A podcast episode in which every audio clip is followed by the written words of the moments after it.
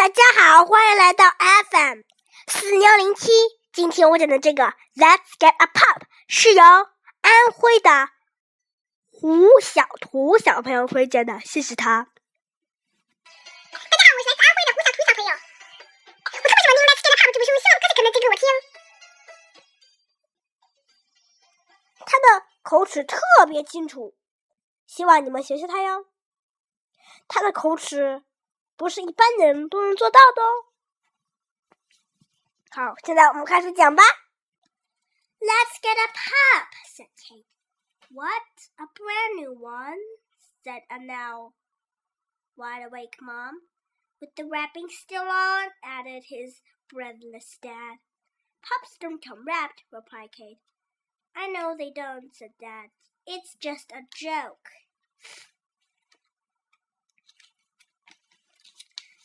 Looked in the paper. It must be small, said Kate.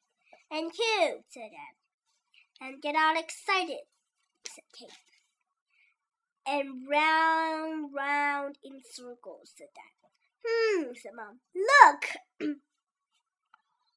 the was called Santa. The Santa for dogs was a home. The Santa for dogs are alone. With their breakfast uneaten, they dressed and left immediately. At the rescue center, they found plenty of dogs without a home, and lots of dogs all alone. They found big dogs, small dogs, sniffers and sleepers, white haired, short haired, scratchers and leapers. They found fighters and biters, growlers and snarlers, short dogs, dogs long and thin, and dogs with their cheeks sucked in. They also found happy dogs, sad dogs, take me dogs, and dogs who couldn't care less. They saw smelly dogs, fat dogs, lean and mean dogs, chew it up and spit it out you dogs, and dogs like walking nightmares. Then they saw Dave. Dave was so excited. He came out sideways and barked twice. Water flew off his tongue, and he turned a complete circle in the air. He was small, he was cute, he was brand new. Dave climbed right over the top of Kate, who briefly wore him like a hat.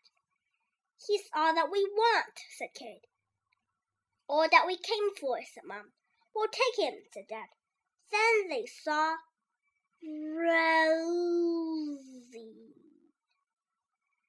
And she saw them. She was old and gray and bored as a table. It was difficult for her to get to her feet, but she stood, it seemed, almost politely. Her eyes watered, her ears went back, and she waited good intention. My wish for you, said Dad, is that you could learn on someone's living room floor, or on the couch, Mom, or on the bed. Someone's bed, said Kate. Mom's voice shook. We would take them all if we could, but what can we do? and with many a backward glance, they slowly walked away.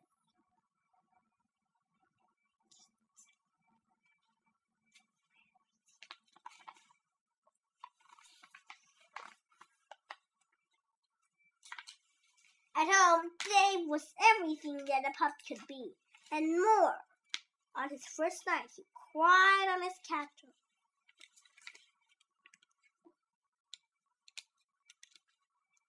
The next morning, Kate's mom and dad received a good licking. Dave was crying last night, so he slept with me, said Kate. But I didn't sleep. Neither did I, said Dad. I was wishing. Neither did I, said Mom. I was wishing. With your breakfast once again uneaten, they dressed and left immediately. At the rescue center, Rosie was waiting for them. Let's get you home, said Dad. Rosie was instantly at home. Her bored, heavy tail swept everything off the low table. I've seen a dog smelling a man, but never a man smelling a dog, said Kate's mom. She needs a bath, said Dad.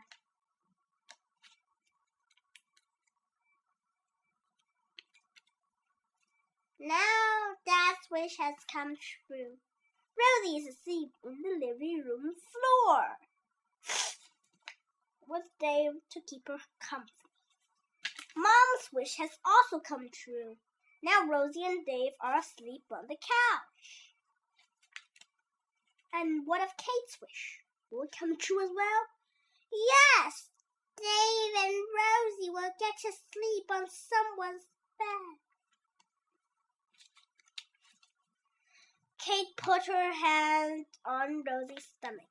She hears angry squeaks and plump lonely sound pam pam pam of Rosie's heart like a big hollow empty room. The end，故事讲完了。 如果你想听到更多中文和英文原版故事，欢迎添加小可的个人微信公众账号“小豆包英语故事”。接下来，我们再听听胡小图小朋友给我们说说话吧。大家好，我是胡小图，今天真高兴见到你们呀！哥哥可，你的英语简直读的太棒了，我感谢你给我读故事。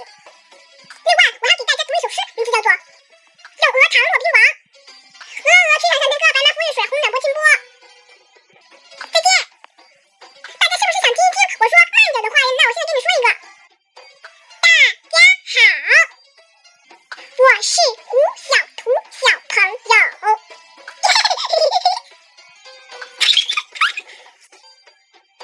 再见啦好了，今天我给你们带来的诗名字叫做《咏鹅》，唐·骆宾王。鹅鹅鹅，曲项向天歌，白毛浮绿水，红掌拨清波。《咏鹅》，唐·骆宾王。鹅鹅鹅，曲项向天歌，白毛浮绿水，红掌拨清波。如果你能听到更多中文和英文原版故事，欢迎添加小可的个人微信公众号“小豆包英语故事”，欢迎添加，再见。